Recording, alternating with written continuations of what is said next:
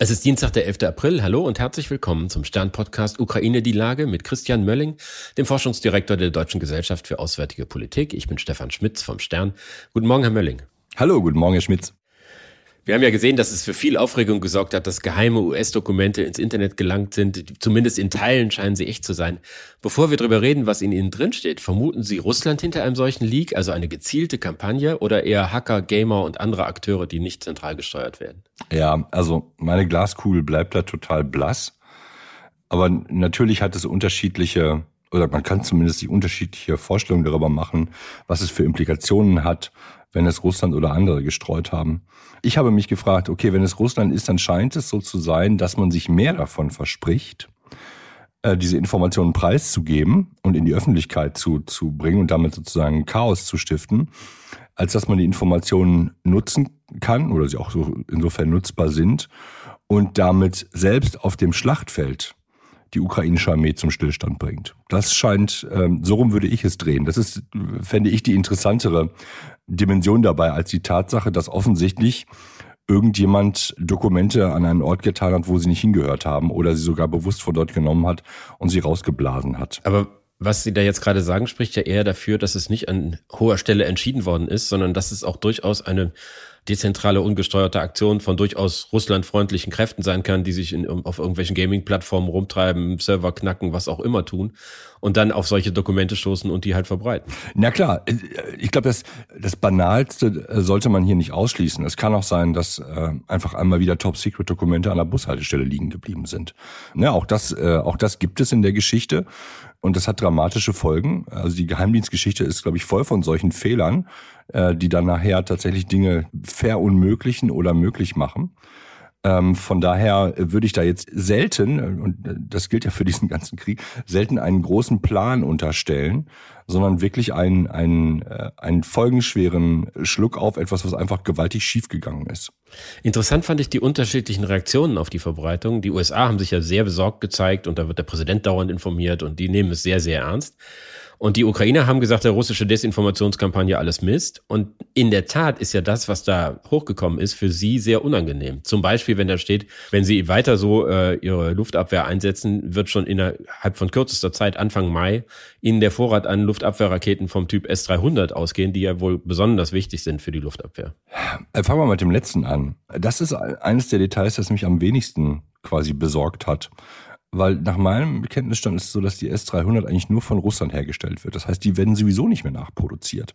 Also wäre interessant, wenn Russland so pleite wäre, dass sie quasi S300 Flugabwehrraketen an die Ukraine liefern müssen, um weiterhin äh, Cash einzusammeln.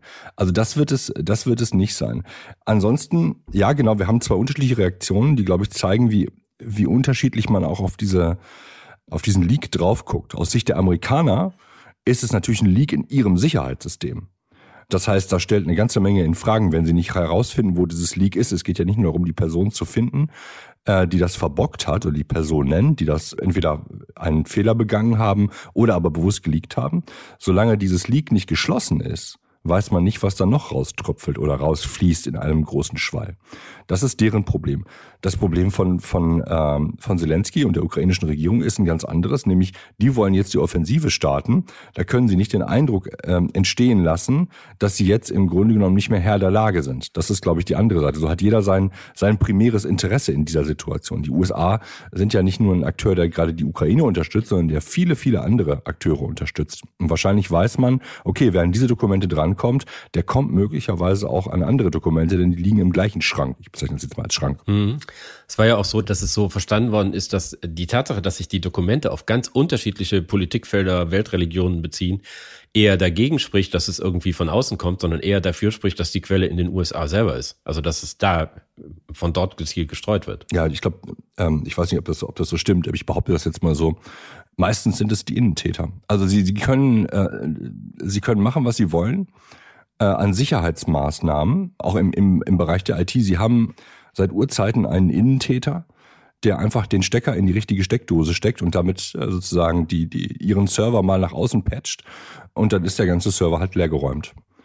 Das ist aber, das ist aber böse, also das, das gibt es auch als böse Intention, äh, als auch als Fehler. Ne? Also passiert Ihnen auf der Arbeit, oder Ihnen natürlich nicht, aber anderen auf der Arbeit auch schon mal so eine, so eine wirklichen Bock. In den USA fühlen sich ja jetzt viele an frühere Leaks erinnert, zum Beispiel 2013 die große Wikileaks-Enthüllung, äh, die zum Beispiel Einblicke in die amerikanische Kriegführung im Irak gegeben hat, was damals Beziehungen schwer belastet hat.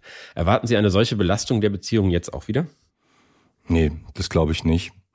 Also Sie meinen, weil jetzt sozusagen wieder ans Licht gekommen ist, dass die USA äh, andere ausspionieren? Naja, zum, als ersten Schritt, dass es nicht mehr sicher ist, mit den USA Geheimdienstinformationen zu teilen, weil ich nicht weiß, auf welchem Server die wie landen. Na klar, das ist, das ist glaube ich, das eine. Das ist ein, ein grundsätzliches Problem, wo jeder Staat, der Geheimdienstinformationen austauscht, ähm, sich natürlich Sorgen machen muss, sobald so ein Leak entsteht. Ne? Ähm, das ist klar. Das haben wir, glaube ich, in anderen Ländern auch. Ne? Also sind ähm, auch Großbritannien und andere Länder nicht vorgefeit, dass, dass solche Sachen passieren.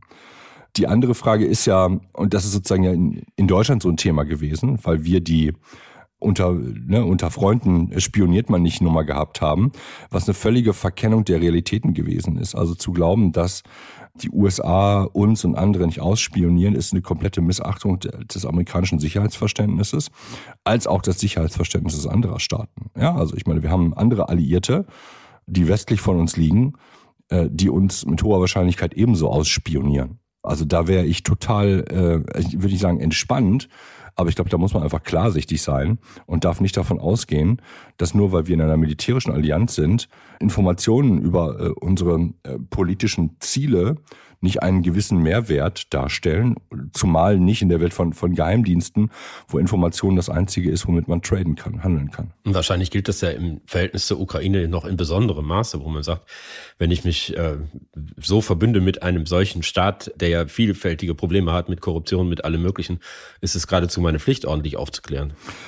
Klar, es hat auch was von, von einer Rückversicherung, die ich, die ich mir damit schaffe.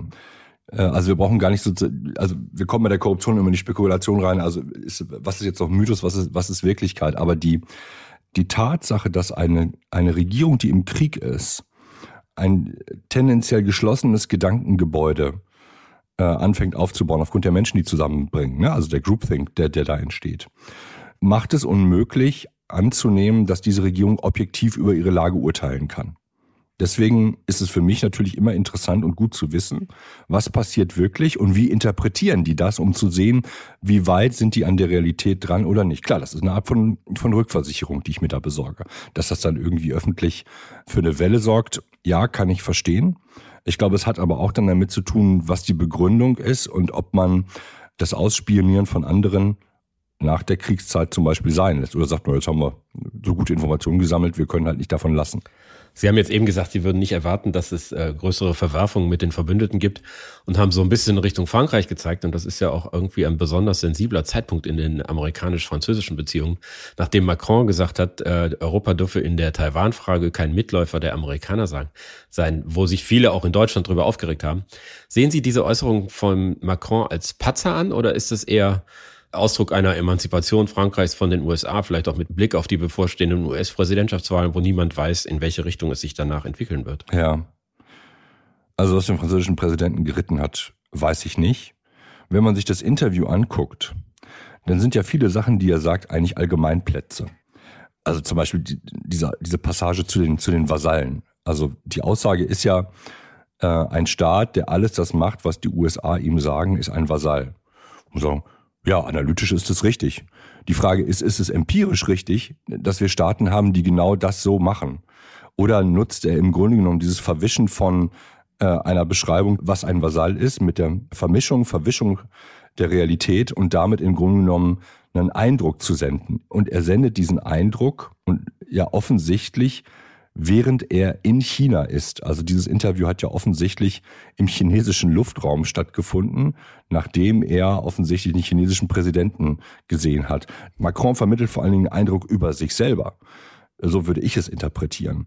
Und er wählt, also er, er wählt einen Zeitpunkt, der so unglücklich ist und auch Wortwahlen, die so unglücklich sind, dass er im Grunde genommen ja sich außenpolitisch damit für den Moment zumindest, glaube ich, erstmal ins Abseits geschossen hat. Ob er da bleibt, werden wir sehen. Was man sagen kann, letzter Gedanke dazu, ist diese zu einem, zum Zeitpunkt, zu dem die USA sich einmal mehr engagieren für europäische Sicherheit, sich selbst auf die Schulter zu klopfen und zu sagen, wir haben es hingekriegt, dass europäische Sicherheit mehr geworden ist, das ist schon, das ist schon frech. Ähm, das muss man schon wirklich sagen. Und allerletzter Gedanke, und das zeigt, glaube ich, auch die Ohnmacht des äh, ansonsten gottgleichen französischen Präsidenten. Wir sind im Taiwan-Konflikt schon drinnen. Sollten die USA und China über Taiwan in einen Konflikt einsteigen, dann wird das natürlich Auswirkungen auf den Konflikt in der Ukraine haben und natürlich Auswirkungen auf die europäische Sicherheit und auf die europäische Wirtschaft haben.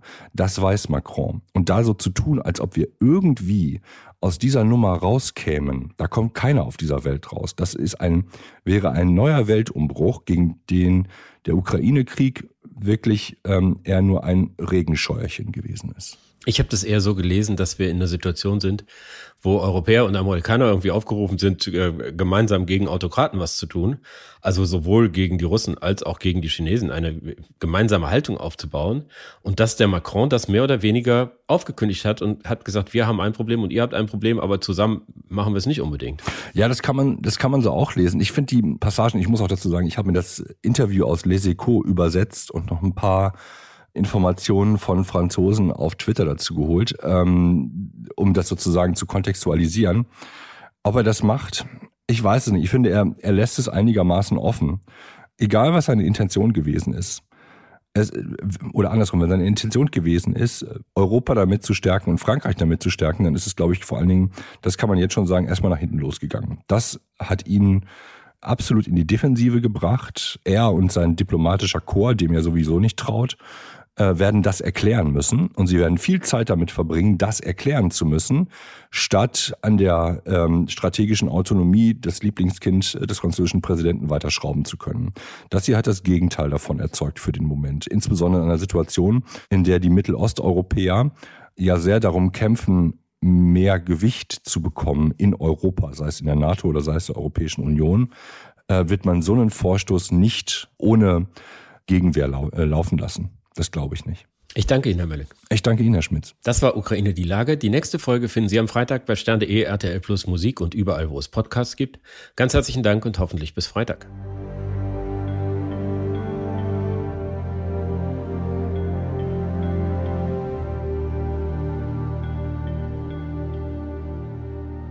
Dieser Podcast ist eine Produktion der Audio Alliance.